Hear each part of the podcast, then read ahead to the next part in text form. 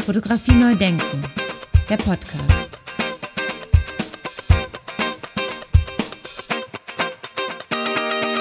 Für euch und für die Fotografie herzlich willkommen zu meinem Podcast. Mein Name ist Andy Scholz. Der Krieg gegen die Ukraine wird in dieser Episode nicht angesprochen, da die Episode vor Kriegsausbruch produziert wurde. Ja, mein Gast heute wurde 1979 geboren und ist seit Oktober 2019 Postdoc an der Hochschule in Hannover. Er leitet dort ein aus dem Programm Pro Niedersachsen finanziertes dreijähriges Forschungsprojekt zu bildredaktionellen Praktiken im digitalen Zeitungsjournalismus. Aktuell hat er 2021 den Band Corona und die journalistische Bildkommunikation im Nomos Verlag herausgegeben. Von 2016 bis 2019 war er wissenschaftlicher Mitarbeiter am Institut für Medien, Theater und populäre Kultur der Universität Hildesheim. Er studierte Fotodesign an der Fachhochschule in Dortmund und er studierte an der Universität Hamburg am Institut für Friedens- und Konfliktforschung. 2015 promovierte er über den internationalen Fotojournalismus in Israel und Palästina. Seine Forschungsschwerpunkte sind seitdem visuelle Kommunikation, Bildethik, Bildredaktion, internationaler Fotojournalismus und das Fotobuch. Ich finde, da sind reichlich Gründe, warum ich mit ihm sprechen musste. Herzlich willkommen, Felix. Ich freue mich sehr auf das Gespräch. Ja, hallo Andi, ich freue mich auch sehr auf das Gespräch. Ja, meine erste Frage, wie bist du denn zur Fotografie gekommen und was hast du mit Fotografie zu tun? Das sind natürlich gleich zwei sehr große Fragen. Die erste Frage, wie ich zur Fotografie gekommen bin, ist, wie das halt so passiert äh, in der Schulzeit. Man hat so verschiedene Aufgaben und womit will man sich beschäftigen. Bei mir war es tatsächlich eine Studienreise nach Tunesien mit der Schule, wo die Frage war, wer will darüber schreiben, wer will darüber fotografieren. Und ich dachte so, fotografieren ist doch vielleicht äh, eine einfache Aufgabe und die am wenigsten aufwendige.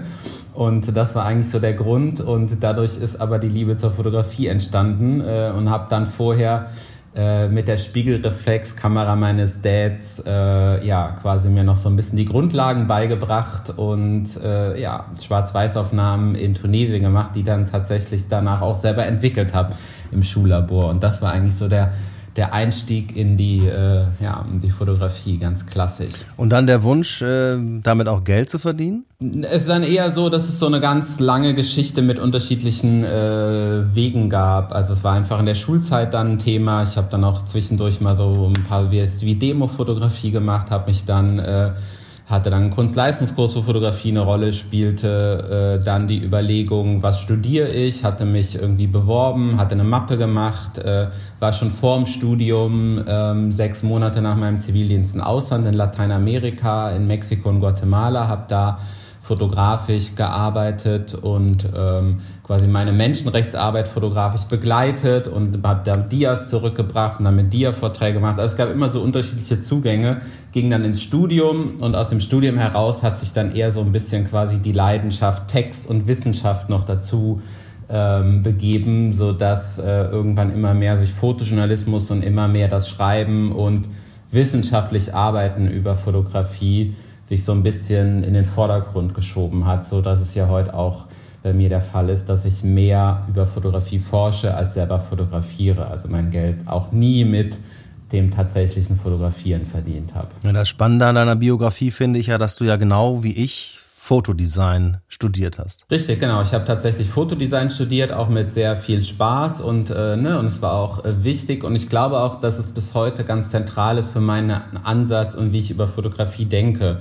Also gerade wenn man den Fotojournalismus nimmt oder die journalistische Fotografie, ich immer auch eine sehr große, im Prinzip eine Solidarität mit den äh, Produzierenden und weniger jetzt einen Bild- oder kunstwissenschaftlichen Blick, sondern einen, der einfach aus der Praxis geprägt ist.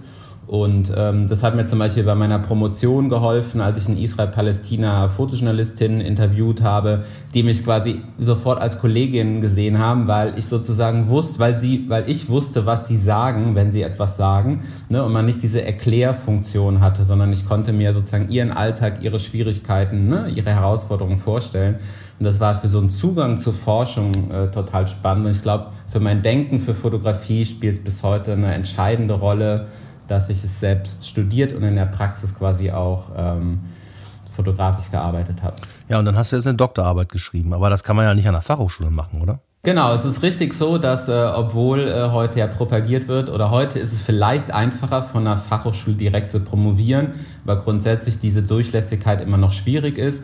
Bei mir war es auch so, ich hatte während dem Studium sehr viel auch in Richtung eben Politik und Menschenrechte äh, gearbeitet und hatte auch den Wunsch schon immer noch ein eher politikwissenschaftliches Studium zu machen und habe mich dann nach meinem ähm, Fotodesign-Studium entschieden, einen einjährigen Master in Friedens- und Konfliktforschung zu machen, weil das ein Feld war, in dem ich auch tätig war ähm, in meiner politischen Arbeit. Und dann kam danach quasi die Idee der Promotion und mit dem Einjahres-Master konnte ich quasi die Auflagen an der Universität Erfurt erfüllen, die ich leisten musste, wenn ich mich als FH-Absolvent dort bewerbe.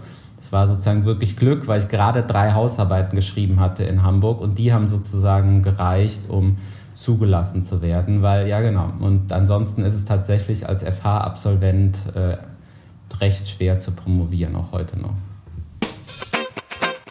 Und was genau machst du an der Hochschule Hannover als Postdoc gerade? Ich bin hier äh, eigentlich als quasi unabhängig Forschender. Ich bin mit meinem eigenen Geld gekommen, mit einem Drittmittelprojekt, so nennt sich das. das heißt, ich habe beim Land Niedersachsen ein Projekt eingeworben über die Hochschule für drei Jahre. Das Programm heißt Pro Niedersachsen und kann hier quasi als sogenannter Postdoc über bildredaktionelle Arbeit forschen und bin quasi angedockt an den Studiengang Fotojournalismus und äh, kann auch schwerpunktmäßig forschen. Das heißt, ich habe nur alle zwei Semester einen Kurs auch unterrichtet. Das heißt, bin wirklich äh, ja die, das Privileg, forschend tätig zu sein und das auch zu können und zu dürfen. Und was ist dann Forschungsinhalt? Worum geht es in deiner Arbeit? Worum es bei mir geht, ist eigentlich zu untersuchen, wie bildredaktionelle Arbeit in deutschen Zeitungsredaktionen funktioniert. Denn es ist eigentlich so, es gibt äh, also schon zum Fotojournalismus an sich relativ wenig Forschung. Ähm, und vor allem ist es, wenn dann, oft eine bildbezogene Forschung. Das heißt, man schaut auf das Produkt, aber was so Arbeitspraktiken, Routinen angeht, ne, gibt es relativ wenig Menschen, die sich in der Journalistik und Kommunikationswissenschaft damit beschäftigen. Und bisher gab es niemanden, der eigentlich mal systematisch auf Bildredakteurin oder Bildredakteur, bildredaktionelle Arbeit geschaut hat. Mein Ansatz ist auch der zu sagen, wir sprechen zwar, wenn wir so in der Fotografie-Szene ja öfters über Bildredakteurinnen, ne, weil die sozusagen auch immer wieder präsent sind, weil sie eine Funktion haben, weil sie Portfolio-Reviews machen, weil sie Zugänge schaffen für Fotografinnen.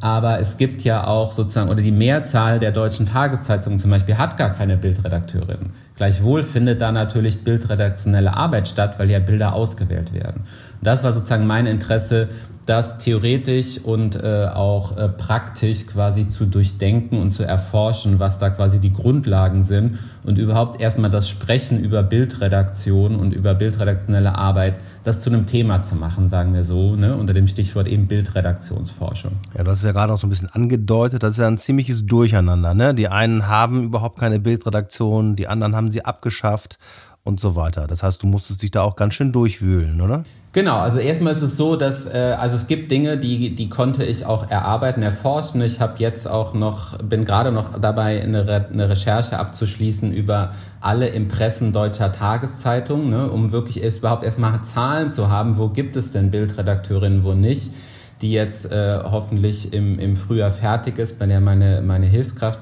mir geholfen hat. Denn es gibt sowohl, und das, was du gesagt hast, es gibt eigentlich keine Zahlen darüber, wer hatte denn mal Bildredakteurinnen und wer hat heute keine mehr und wer hatte immer welche, sondern das sind so ein bisschen Wissen vom Hörensagen ne? und sind so auch Vermutungen und Menschen, die im Geschäft waren, die sagen, früher war es so. Ne? Es gibt so was gesicherte, relativ gesicherte Erkenntnis, dass klar, ne, die großen Magazine früher mehr Fotografen hatten und heute haben sie größere Bildredaktionen. Ne? Aber man, ich habe auch viel Zeit damit verbracht, überhaupt erstmal in der Literatur zu schauen, wer hat denn je was mal über die Bildredakteure in den 50er, 60er, 70ern geschrieben. Und da gibt es wirklich erstaunlich wenig und viel ist oft dann auch so, hm, und das gilt auch für den Fotojournalismus, so ein über sich selber schreiben. Fotojournalistinnen, die über sich selber schreiben, die großen Fotografen, ne? oder Bildredakteure, die dann irgendwann mal so ein Buch schreiben und zurückblicken aber so, so ein konsistentes Wissen, wie, wie ist es eigentlich, wie hat das funktioniert, was sind so die Veränderungen, gerade auch in diesem Umbruch zum Beispiel ne, analog, digital und so. Da gibt es bis heute eigentlich sehr wenig. Von daher war es viel auch, ich sage so ein bisschen Pionierarbeit, überhaupt mal gucken, was wurde bisher geschrieben, dann auch ein Theoriemodell entwickelt, ausgehend ne, von so einem kommunikationswissenschaftlichen Ansatz, dass eben auch in Zukunft KollegInnen, die aus der Journalistik und Kommunikationswissenschaft kommen, zumindest dieses Thema im Kopf haben, ne, dass wenn man über Journalismus denkt und über äh, redaktionelle Tätigkeiten eben auch bildredaktionelle Arbeit im Kopf hat, weil es eben eine Querschnittsaufgabe in Online-Redaktionen ist, die eigentlich jeder, jede Redakteurin macht von daher muss ich sie immer, wenn ich über Redaktion und Journalismus schreibe, eigentlich im Kopf haben. Das heißt, du fährst dann auch nach Hamburg und nach Köln und so weiter und besuchst dann vor Ort die Redaktionen und guckst dich, guckst dich da um und guckst, wie die arbeiten. Genau. Also ähm, ist, auf der einen Seite muss ich sagen, dass natürlich wie vielen anderen auch mir die Pandemie bei vielen Sachen Strich durch die Rechnung gemacht hat, weil äh, eigentlich die Planung war, relativ schnell in Redaktionen zu gehen. Dann gab es natürlich die Verlagerung ins Homeoffice und wie viele andere habe ich gehofft, dass diese Phase der Pandemie irgendwann äh, vorbei ist und alles wieder so wird wie vorher. Bis heute ist es nicht so. Ähm, deswegen äh, stehen jetzt immer noch diese großen Redaktionsbeobachtungen an. Ich habe dann umgeschwenkt und zum Beispiel letzten Winter eine Studie eben über Bildredaktionen im Homeoffice gemacht und quasi das Homeoffice zum Thema gemacht und da mit zehn äh, Bildredakteurinnen großer äh, Tageszeitungen Magazine und Medienunternehmen Interviews geführt, wo es eben genau darum geht, wie sieht eigentlich der Arbeitsalltag aus, wie hat sich der verändert oder nicht verändert in dem Moment, ne, wo sie quasi ins Homeoffice gegangen sind. Gab es überhaupt irgendwie vorher schon Homeoffice? Und äh, das war auch schon extrem spannend, weil nämlich rauskam, dass Homeoffice äh, in journalistischen Redaktionen im Allgemeinen schon sehr selten war vor Pandemie und in Bildredaktionen eigentlich so gut wie unbekannt.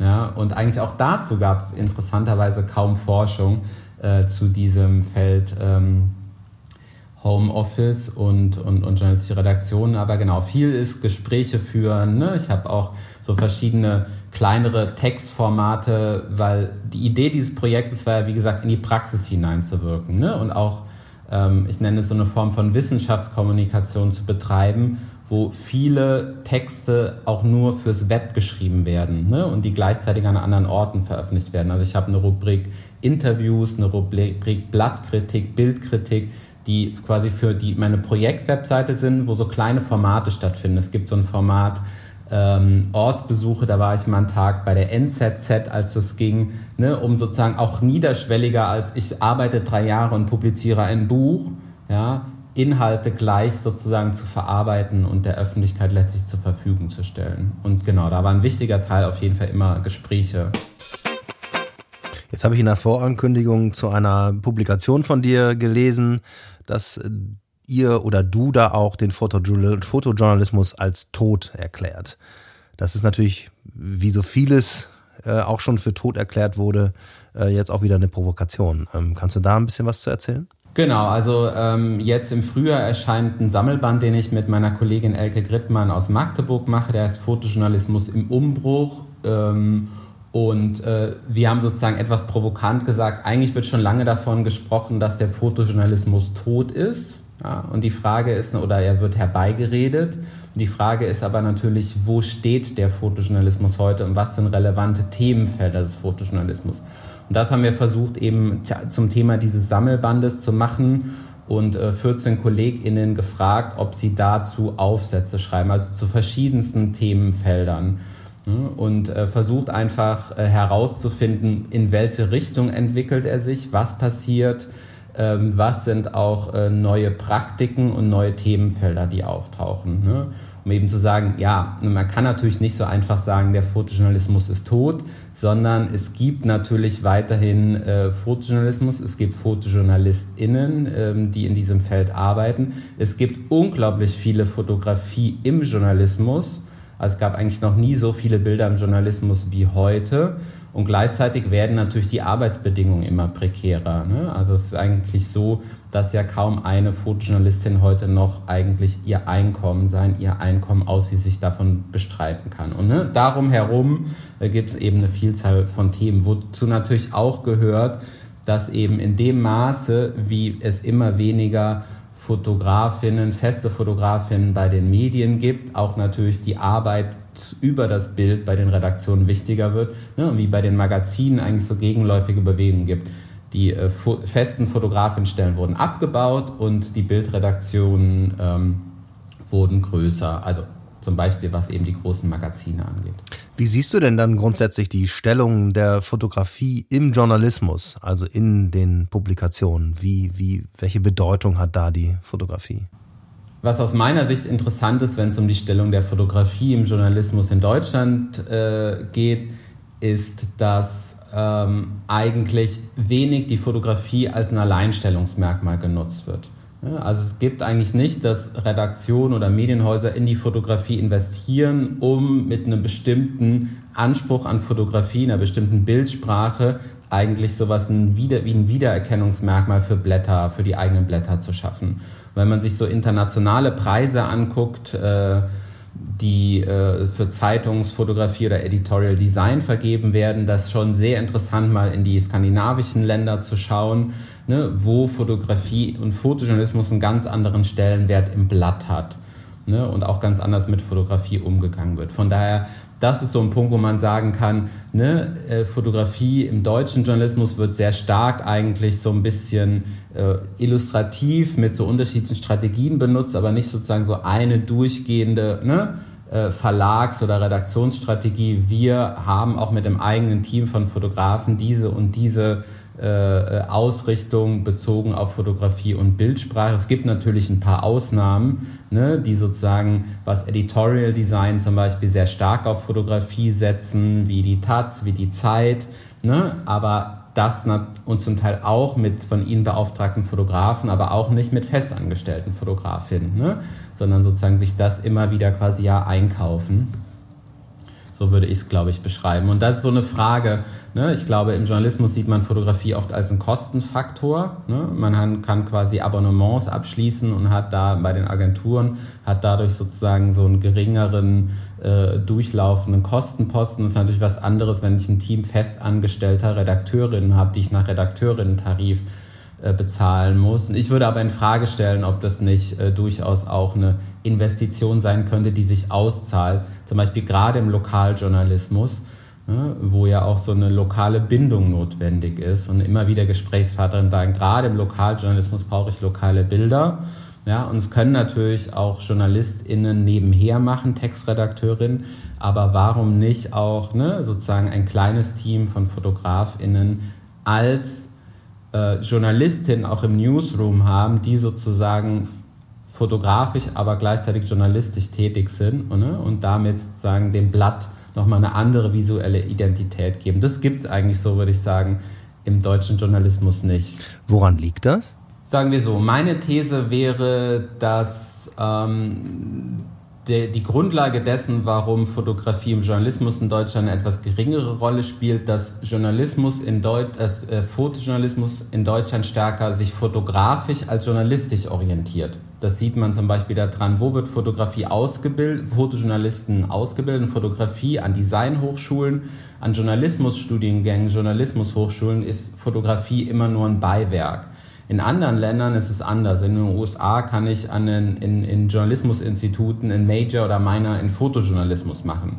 Ne? Also in Deutschland ist es, glaube ich, ein sehr vom Medium Fotografie her gedachter äh, Herangehensweise an den Fotojournalismus. Und dieser journalistische Teil wird oft sozusagen, ähm, der geht unter. Das heißt auch, sowohl in den Redaktionen als aber auch in der Forschung werden alle, die was mit Bild machen, als die Fotografen gesehen. Und Fotografen heißt dann oft gleich Künstler. In meiner Forschung in der Kommunikationswissenschaft zum Beispiel war es ganz lange so, dass immer, wenn ich über Fotojournalistin gesprochen habe, wie es, ah ja, die Künstler. Ich so, nein, das sind keine Künstler, das sind Journalisten, die mit der Kamera arbeiten. Na, aber es war immer dieser Punkt, sobald es über Bild geht, geht es um Kunst. Alle glauben, sie können auch was dazu sagen. Und das hat aber was mit Ausbildung zu tun. Das hat was mit deutscher Kultur zu Fotografie zu tun. Das hat auch was zu tun eben mit unterschiedlichen Selbstverständnissen auch von Fotografinnen. Verstehen Fotojournalistinnen, verstehen Fotojournalistinnen sich als Fotografen oder als Fotojournalisten? Ja, wenn ich natürlich die alleinige Bildorientierung habe, was es auch oft gibt, ja, ist natürlich dieses in Redaktionen reingehen und dort tätig zu werden auch einfach schwierig. Und ich glaube, wenn man so zurückguckt, war es oft auch so, das war einigen auch zu langsam, weil eigentlich wollten viele Fotojournalistinnen vielleicht auch KünstlerInnen sein, ja. Und sobald sie aus den Redaktionen rausbrechen konnten, war es super und sozusagen ihre parallele Karriere aufbauen. Ne? Aber eigentlich würde ich sagen, für den Journalismus ist es entscheidend, dass Fotojournalistinnen primär als Journalistinnen gesehen werden, die mit der Fotografie arbeiten, anstatt wie andere mit dem Text oder mit Audio. Und dass sie ganz entscheidend an die Schaltstellen gehören. Die gehören in die Newsrooms, die gehören an die Newsdesks ne, um diese, diese Unterscheidung zu überwinden. Ich glaube, dass die eigentlich der, der entscheidende Moment ist, warum Fotografie immer so als ein Add-on, als ein Schönmachen gesehen wird. Und das hat sozusagen Ursachen ne, auf verschiedenen Ebenen. Die Fotografen, Fotojournalisten haben schon einen Anteil daran, aber genauso wie wir eben über Fotografie auch sprechen ne, oder wie die Geschichte der Fotografie in Deutschland ist. Fotografie neu denken der Podcast. Das heißt, man müsste auch an den Ausbildungsstätten nochmal den Hebel ansetzen. Genau, man müsste auch an den Aus Ausbildungsstätten, man muss aber auch, und das ist ja sozusagen was mir wichtig, man muss auch die Debatte über Fotografie stärker in den Journalismus reintragen, ne? auch in die Redaktion, in die Institution, man muss es in die Journalismus-Ausbildungsinstitutionen tragen. Ja? Es kann einfach nicht sein, dass die großen Journalismus äh, die Universitäten, die Journalismusstudiengänge haben, eigentlich immer noch mal so einen Kurs Fotografie nebenher anbieten. Ja? Und eigentlich zur Bildredaktion gar nichts. Das ist sozusagen beim bezogen auf Bildredaktion eigentlich noch absurder, weil es ja eine Querschnittsaufgabe geworden ist. Äh, da muss sich eigentlich äh, einiges verändern. Und ich glaube, ja, das ist das, was man dann nachher zum Teil auch im Ergebnis sieht. Gibt es denn überhaupt einen Studiengang Bildredaktion in Deutschland? Nee, in Deutschland gibt es das einzige, es gibt verschiedene äh, Verlage, die noch so eine Art Volontariate anbieten ne, oder so Traineeships von einem Jahr. Ähm, das sind aber tatsächlich nicht mehr sehr viele. Es gibt an der Ostkreuzschule in Berlin die Bildredaktionsklasse von Nadia Masri, die ziemlich bekannt ist und, und auch eine tolle Ausbildung ist, die einen breiten Ansatz hat, ne, die jetzt nicht sozusagen nur spezifisch auf jetzt Tages- oder Magazinjournalismus guckt, sondern wirklich einen breiten Bildredaktionsansatz. Aber ansonsten gibt es keine, keine Ausbildung. Nee, das äh, weder, an den, weder an den Hochschulen, ne, die Fotografie lehren. Da gibt es einige, die haben zumindest spezifische Kurse in Bildredaktion, aber auch nicht alle. Ne? Und die Journalismusschulen, Journalismushochschulen, da gibt es nichts zur Bildredaktion. Wie ist denn dann so ein klassischer Weg von einem Bildredakteur? Also es ist interessant, dass äh, ich würde jetzt mal vermuten, mh, ungefähr die Hälfte aus der Fotografie kommen also Fotografie studiert haben und quasi das als, es gibt auch so ältere, es gibt interessanterweise aus den 80ern, 90ern so ein paar ältere Bücher über Fotografie und Fotojournalismus, die noch stärker Bildredaktion mal so ein halbes Kapitel widmen. Da ist Bildredakteurin oft so ein Weiterbildungs, als Weiterbildungsberuf genannt. Ne? Und deswegen sind es oft auch Biografien, die ganz unterschiedliche Wege haben. Ne? Die Leute können aus der Kunstgeschichte, Medienwissenschaft kommen, sie können aus der ähm, ne, eine Fotografie, Ausbildung oder Studien gemacht haben und orientieren sich dann über Praktika oder vielleicht mal ein Traineeship in diese Richtung. Ähm, es gibt auch Bereiche, wo stärker Journalistinnen im Vordergrund stehen, beispielsweise wenn man die großen Agenturen nimmt ne, die großen Nachrichtenagenturen und deren Bildabteilung, da sind es oft auch Leute, die aus der klassischen Journalismusausbildung kommen. Aber es ist schon ein Feld mit sehr diversen Zugängen, was eigentlich total spannend ist was eben ne, an diesem, ähm, ja, an diesen unterschiedlichen oder eine nicht, unter anderem an nicht vorhandenen Ausbildung geht und natürlich, dass es kein Feld ist, wo jemand sagt, ne, das ist der Zugang zum Beruf und der wird abgefragt. Dein Weg ist ja auch ein Weg mit vielen Wegen sozusagen. Machst du denn eigentlich selber noch fotografische Arbeiten? Ähm, das gibt so unterschiedliche Phasen. Ich habe tatsächlich immer wieder die Kamera auch in der Hand. Ähm, es war schon mh, eigentlich seit ich das Studium beendet habe so, dass was mich interessiert hat, eher so eine künstlerisch konzeptionelle Dokumentarfotografie war. Ich hatte eher Langzeitreport nicht Reportagen, sondern Arbeiten gemacht, die sich zum Beispiel mit dem Thema Landschaft beschäftigt haben. Ich war sehr lange in Israel-Palästina für meine Forschung, habe dann nebenher auch fotografiert, habe versucht sozusagen immer noch mal an, andere Ansatzpunkte zu wählen. Ähm, und im Moment oder in den letzten Jahren gab es auch immer wieder so einzelne Projekte, an denen ich gearbeitet habe. Sie stehen nicht mehr so stark im Vordergrund, ne, sondern sie laufen eher nebenher und ähm, genau, weil einfach alles äh, gleichzeitig machen nicht so gut funktioniert. Aber ich finde es weiterhin sehr schön, sozusagen diese Projekte zu machen. Ich versuche sie dann eher auch in so kleineren Publikationen oder Künstlerbüchern ähm, umzusetzen. Genau. Jetzt ist ja in meinem Podcast auch immer die Frage immer wieder da, wann ist ein Bild ein gutes Bild? Hat das irgendwie äh, Platz in deiner Forschung bekommen? Also die Frage nach, wie wird das Bild ausgewählt, nach welchen Kategorien vielleicht? In meiner Forschung selber habe ich mich sehr viel stärker auf die Prozesse und die Arbeitsabläufe konzentriert, weil die Frage, ob ein Bild gut ist oder gut passt, in so einem redaktionellen Ablauf, ich glaube, auch eigentlich nicht zu klären ist, weil ich natürlich als Redakteurin, Bildredakteurin in einem ständigen Arbeitsfluss äh, bin, wo viele Sachen internalisierte Routinen sind. Ich kann dann natürlich mal ein Ergebnis nehmen und rückspiegeln. Ja, das ist auch, was immer mal wieder in der Forschung gemacht wird. Es war aber gar nicht so mein Interesse, weil ich, wie gesagt, weg von diesem Bildfokus wollte auf Routinen und Praktiken. Ja, überhaupt dieses Wissen darüber, dass ja, bildredaktionelle Arbeit im Journalismus eine Querschnittsaufgabe ist, die so stark routinisiert ist, dass die Menschen gar nicht mehr nachdenken, ja, warum sie ein Bild jetzt auswählen, wenn der Online-Redakteur in einer großen Online-Redaktion quasi im Schluss noch, ich sag mal, drei Minuten Zeit hat, ein Bild auszuwählen. Ja kann ich natürlich irgendwann auch nochmal das Bild gegenstellen. Mir interessiert es erstmal, das ist so ein bisschen einfach mein, mein Fokus, zu sagen, es gibt viele Leute, die besprechen das Bild. Ich spreche auch manchmal über das Bild. Ich habe ja auch Bildkritiken, wo ich mir eine, eine spezifische Situation angucke. Aber ich möchte das nicht oder muss es nicht jetzt an, an, die Prozesse rückbinden, weil einfach die Prozesse selber spannend genug sind. Welche Faktoren äh, spielen denn eine Rolle bei der Auswahl der Bilder? Was ist dir da in deiner Forschung begegnet?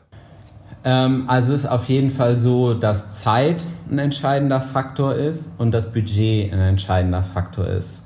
Die, ich glaube, dass die Leute, die das professionell machen, mit dem, was sie an Rahmenbedingungen haben, eigentlich immer eine ganz gute Lösung finden. Der Punkt ist natürlich, dass mit mehr Zeit und mehr Geld es immer auch möglicherweise besser gehen würde. Ich glaube, wir müssen uns einfach deutlich machen, wenn eine äh, große Online-Redaktion äh, in ihrem Tagesablauf, ich sag jetzt mal 150 oder 200 Artikel raushaut, ja, die sozusagen jeden Tag online gestellt werden, dann ist das so ein Durchschuss, dass ich natürlich eine Qualitätskontrolle brauche, aber es ist auch einfach eine, eine unglaubliche ja, äh, äh, äh Routine und Schnelligkeit, wo, wenn ich jedes Mal überlege, wie quasi, ich sage jetzt mal, das Titelseitenfoto einer großen überregionalen Zeitung, werde ich nie fertig. Es ist einfach aus so einer arbeitstechnischen ähm, Herangehensweise unmöglich. Das ist natürlich aus so einer fotografischen Perspektive, ne, denkt man so, was? Da, das ist der Zugang zu Fotografie im Journalismus, aber das ist eben auch die Realität. Und ich gehe hin und ich will das gar nicht beurteilen, sondern das wahrnehmen und gucken und, und fragen, was bedeutet das?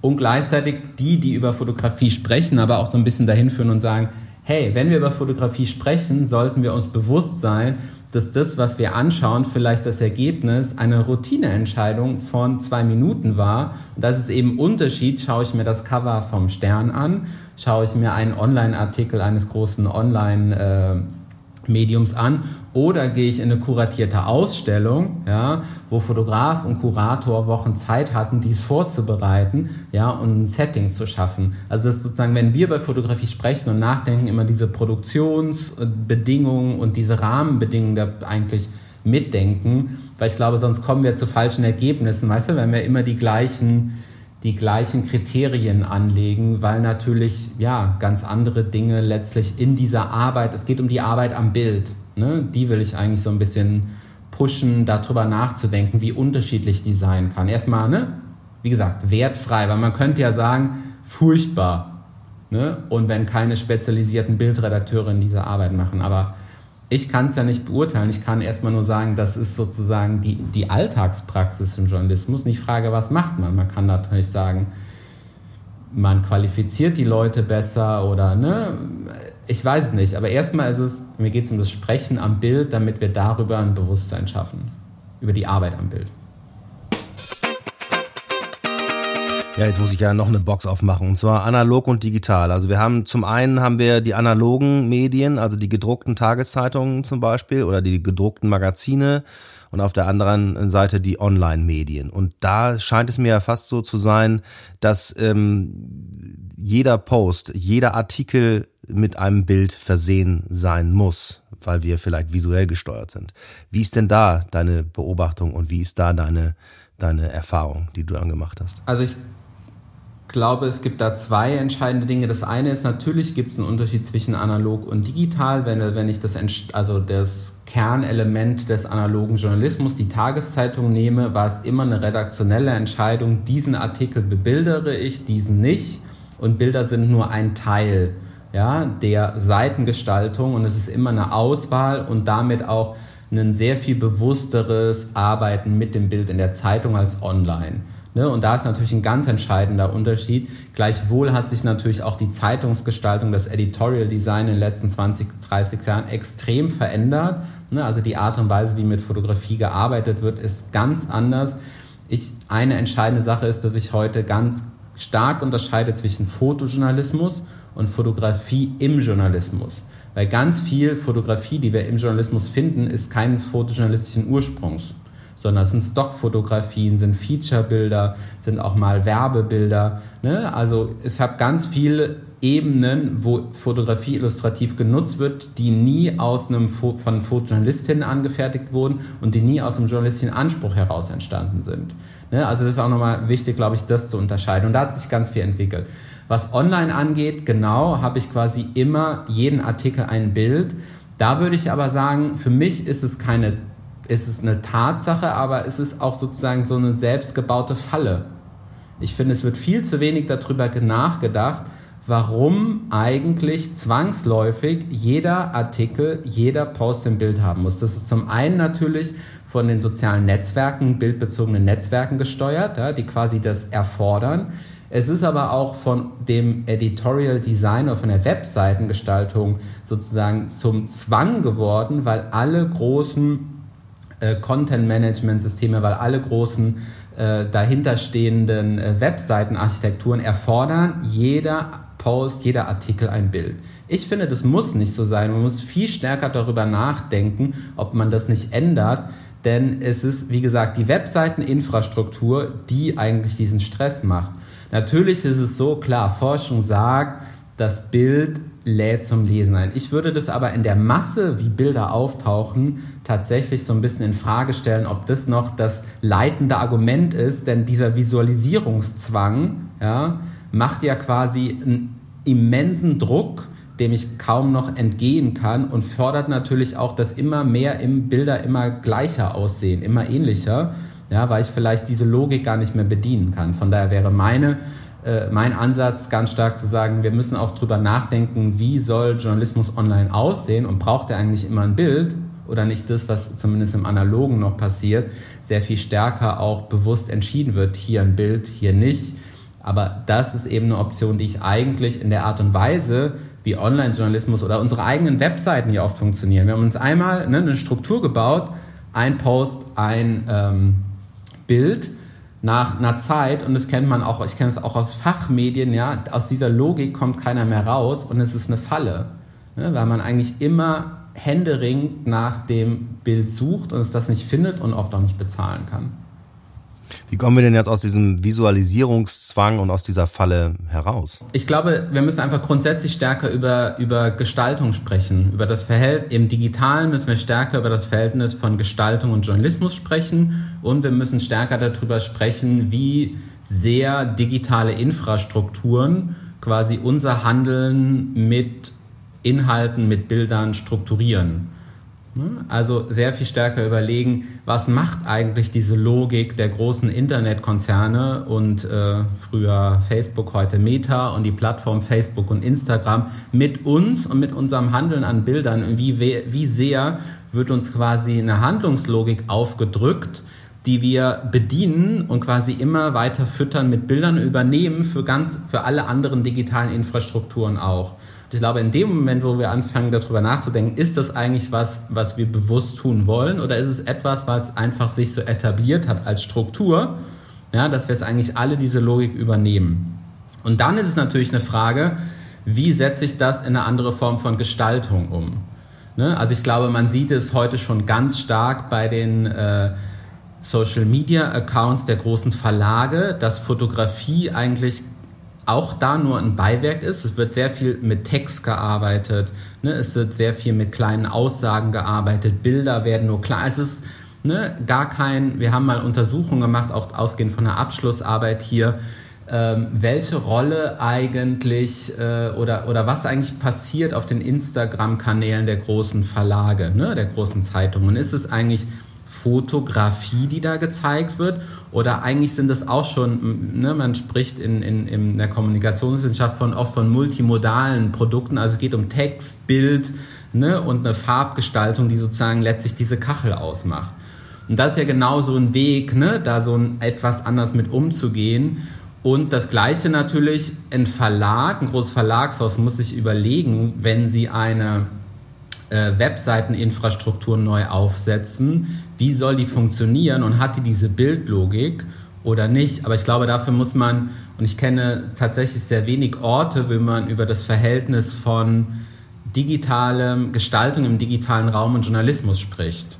Ne? Und ich glaube, da, dann den, den Ort muss ich erstmal schaffen, um dann zu gucken, was soll da das Bild? Ne? Ich meine, wir sprechen manchmal darüber, dass Bilder im digitalen fotojournalistische Bilder im digitalen Raum natürlich viel mehr Möglichkeiten hätten, ne, weil es eigentlich endlose Platz gibt, ne, weil ich verschiedenste Optionen habe, äh, Strecken oder Scrollgeschichten zu machen. Aber auch das kann ja zeitgenössisches Webseiteninfrastruktur oft nicht. Ne? Also wenn man sich die großen Verlagshäuser anguckt und was da passiert, das ist ja in Deutschland oft wirklich nicht sehr weit gediehen. Ja? Von daher muss man, glaube ich, da einfach viel mehr Zeit investieren und auch so heilige Kühe schlachten, wie jeder Artikel braucht ein Bild. Ich glaube, das ist Quatsch. Ich glaube, wir müssen davon weg und viel bewussteren Bildeinsatz und damit natürlich ganz grundsätzlich sowas wie, wie Webseitengestaltung überdenken.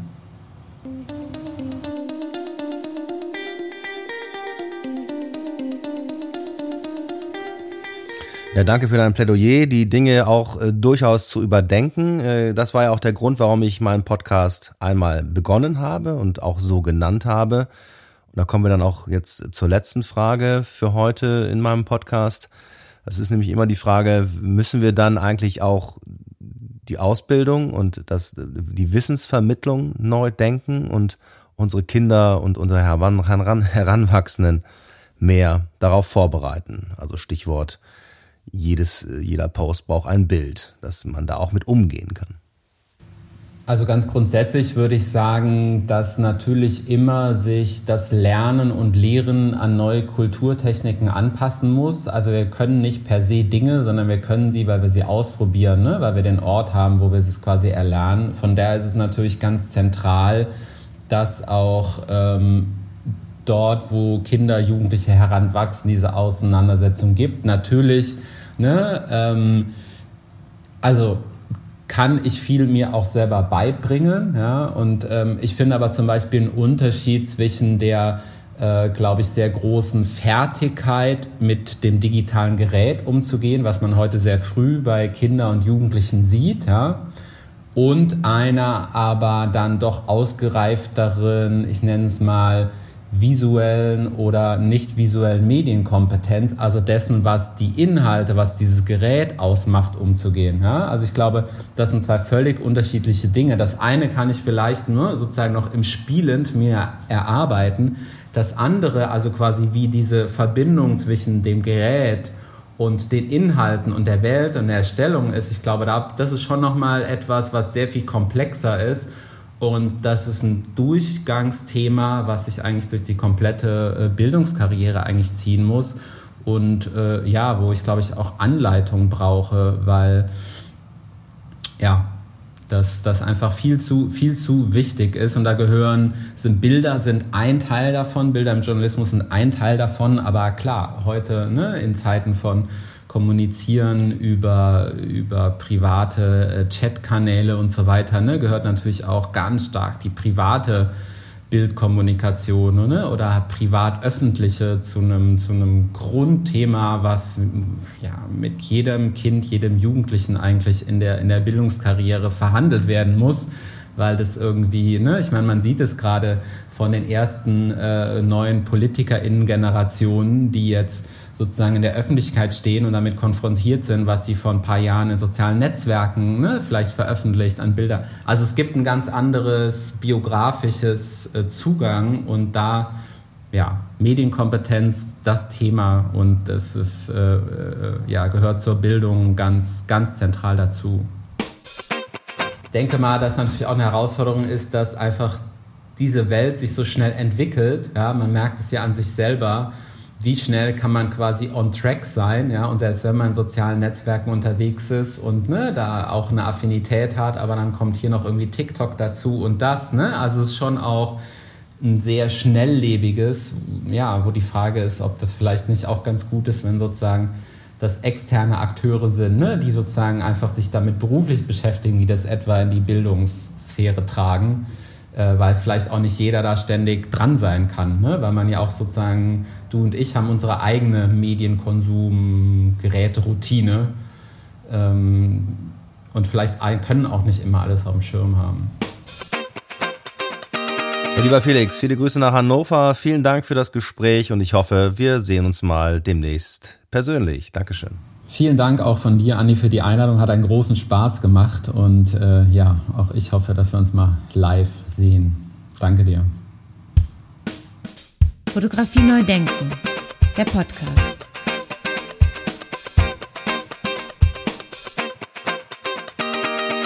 Ja, den Felix Koltermann werde ich zumindest noch weiterhin verfolgen. Finde ich gut, was er macht und finde ich gut, dass das jetzt auch ein Forschungsprojekt geworden ist, der Fotojournalismus, denn der ist ja quasi aktueller äh, denn je. Ähm, wer mehr wissen will über die Arbeit von Felix Koltermann, der kann sich informieren unter www.koltermann-fotografie.de. Alle weiterführenden Links und Informationen, Buchpublikationen etc. sind in den sogenannten Show Notes für euch und für Sie zum Anklicken zusammengefasst.